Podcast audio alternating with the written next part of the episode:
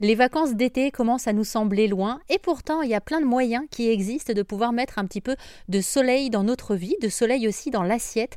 On va manger polynésien aujourd'hui sur RZN Radio grâce au chef Nicolas Barège, ambassadeur de la gastronomie polynésienne. Il fait le tour de la planète pour pouvoir faire déguster ses bonnes spécialités et il nous a dit qu'il n'y avait effectivement pas besoin de prendre l'avion pour voyager. Si tu aimes pas l'avion, il y a toujours la pirogue, on appelle ça le va-a. Tu sais, hein, ça c'est très fort, c'est très sportif. Mais après, il y a d'autres options. Hein. Euh, je pense que si tu prends le bateau, euh, tu vas transformer de bateau en bateau. Il y a des gens qui le font, ils viennent à Tahiti en bateau.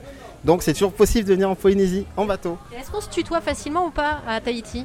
On se tutoie, oui, dans les îles, c'est tu, président, les ministres, euh, mais ça reste un respect, c'est un, esprit de des îles hein, en fait. Mais c'est vrai que dans les, à certains endroits, dans les hôtels, les, par contre, les, employés vont, vont vous voyer les clients.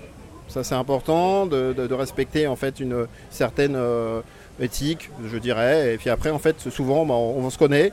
des fois, tu as des clients qui restent deux jours, trois jours, parce que j'ai travaillé euh, bah, en Polynésie pendant 12 ans, euh, dans les hôtels, dans les restaurants. après, je suis devenu ambassadeur d'abord auto-entrepreneur en 2016. J'ai créé des recettes pour les bébés, pour les enfants en Polynésie, sur TNTV, sur Polynésie Première. Donc médiatiser tout ça pour euh, donner aux gens euh, la facilité de pouvoir se nourrir autrement, mais sans frustration.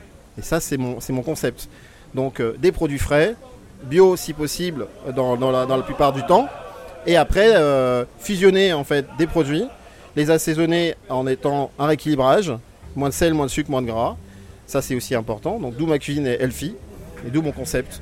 Donc le partage, le plaisir, le bonheur sans frustration et amener des saveurs exotiques euh, bah, sur le territoire. Ça fait trois ans que je fais euh, des événements internationaux. Tu rencontres en fait des multitudes de gens qui viennent euh, des quatre coins du monde. Ça, ça m'intéresse parce que c'est depuis tout petit en fait que je m'intéresse aux cultures et à la cuisine de différents pays du monde. Et ça, c'est juste génial. Pour continuer le voyage culinaire à Tahiti, direction erzen.fr.